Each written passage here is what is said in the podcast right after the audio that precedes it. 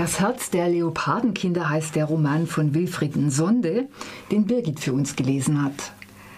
Ein junger Mann findet sich in einer Zelle auf einer Polizeiwache wieder. Geschlagen, rassistisch gedemütigt. Er weiß nicht, warum er dort ist, und er schreit seinen Schmerz und seine Erinnerungen hinaus und geradewegs hinein in den Roman von Wilfried Nsonde, Das Herz der Leopardenkinder. Er bleibt namenslos, der Ich-Erzähler. Mit fünf Jahren ist er mit seiner Familie aus dem Kongo auf dem Pariser Flughafen gelandet, erstaunt, dass es so kalt ist in der gelobten Welt der Harmonie, die sich bald, so der Autor, als Kerker der Differenz entpuppt. Die Beaulieu wird sein Zuhause und er verbringt seine Kindheit zwischen den Betonklötzen mit seinem besten Freund, dem Flurnachbar Trissa und der gleichaltrigen Mireille, Tochter algerischer Juden aus dem Block gegenüber. Ein unzertrennliches Dreiergespann. Da lese ich ein Stück vor.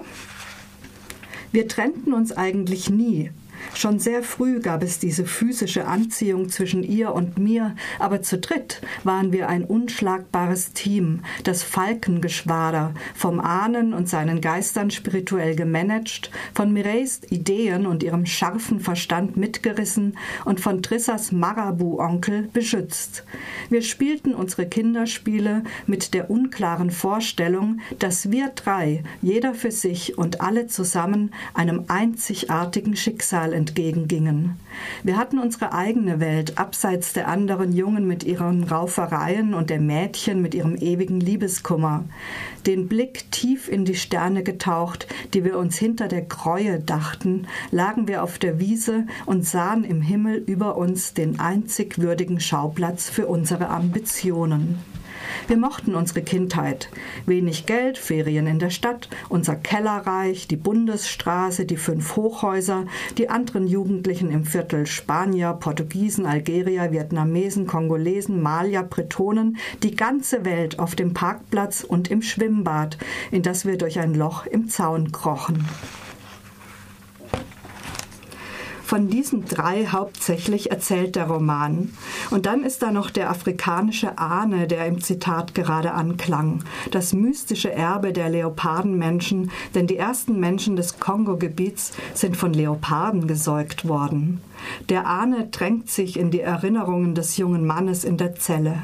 Er mahnt und wird energisch zurückgewiesen, denn er hat keinen blassen Schimmer vom Leben in der Beaulieu. Gleichzeitig ist er eine Ressource mit seinem Credo Lebe dein Leben, bade darin und halte den Kopf immer oben, Leopardenkind. Und so liefert der Ahne beides zugleich, eine Zugehörigkeit und eine weitere Verwirrung in der Frage, die den jungen Mann zum Wahnsinn treibt. Was bist du? Afrikaner oder Franzose? Seinen besten Freund Trissa haben die Fragen schon in den Wahnsinn getrieben. Ein hochsensibler Junge, afrikanische Eltern, in der Beaulieu geboren. Trotzdem bittet ihn die freundliche Grundschullehrerin, von seiner Heimat zu erzählen. Da steht er dann verwirrt und erfindet ein Dorf und einen Löwen, um die Erwartungen zu erfüllen. Im Laufe seiner Jugend verliert er sich in dieser Identitätsfalle. Was ist ein Schwarzer? Was ist ein Franzose? Was ist ein Mann? Er wird Drogendealer und Vergewaltiger und flüchtet schließlich in die Verrücktheit. Ganz anders Mireille. Sie ist die große Liebe des Ich-Erzählers. Wenn von ihr die Rede ist, wandelt sich der anklagende Singsang des Buches in ein Jubilieren. Und weil sich der Roman in den Zeitebenen hin und her bewegt, schwanken auch die Emotionen hin und her zwischen der eigenartigen Atmosphäre des Betons und der Ekstase des Liebens und Geliebtwerdens. Aber Mireille will nicht in der Beaulieu vergammeln. Sie beginnt sich politisch zu engagieren und geht schließlich nach Israel.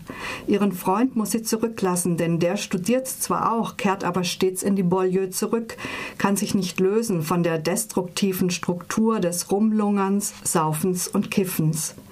Als Mireille ihn verlässt, versinkt seine Welt im Chaos und er findet sich in jener Zelle wieder. Verprügelt, ein Opfer durch und durch. Nur eines weiß er noch. Er hat auf ein Polizeiauto gepisst. Da lese ich noch mal ein kurzes Stück. Ja, Herr Richter, ich habe ihn angepisst. mit der ganzen Frustration der Armen, meiner Angst vor dem Morgen, meiner verlorenen Liebe, dem verwüsteten Kongo, der Hoffnungslosigkeit meiner Freunde, dem vom Blut gefärbten Öl, dem Beton in meinen Adern, der Wut in meinem Blick und dem Unsichtbaren, das nicht mehr zu mir spricht. Sperr deine Ohren auf, dass das Trommelfell bebt, wenn ich hier schreie beim Appell. Es ist diese Raubtierpisse, die nur in uns brodelt. Aber hat er wirklich nur auf das Auto gepisst oder war da noch etwas?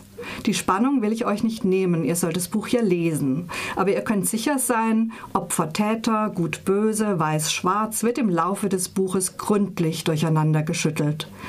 Wilfrieden Sondé ist selbst in der Pariser Beaulieu aufgewachsen. Das Herz der Leopardenkinder liest sich wie ein Gesang aus dem Herzen der Beaulieu. Ein Gesang von Wut, Sehnsucht, Energie und Kraft. Man kann ihn als explosive Mischung oder als großes Potenzial verstehen. Ein großartiges Buch, aber leider vergriffen, in den Buchantiquariaten im Internet zu finden über ZVAB. Da kursieren noch diverse günstige Exemplare und die solltet ihr euch auf jeden Fall sichern. Wilfried Nsonde, Das Herz der Leopardenkinder, 126 Seiten, erschienen 2008 und aus dem Französischen übersetzt von Brigitte Große.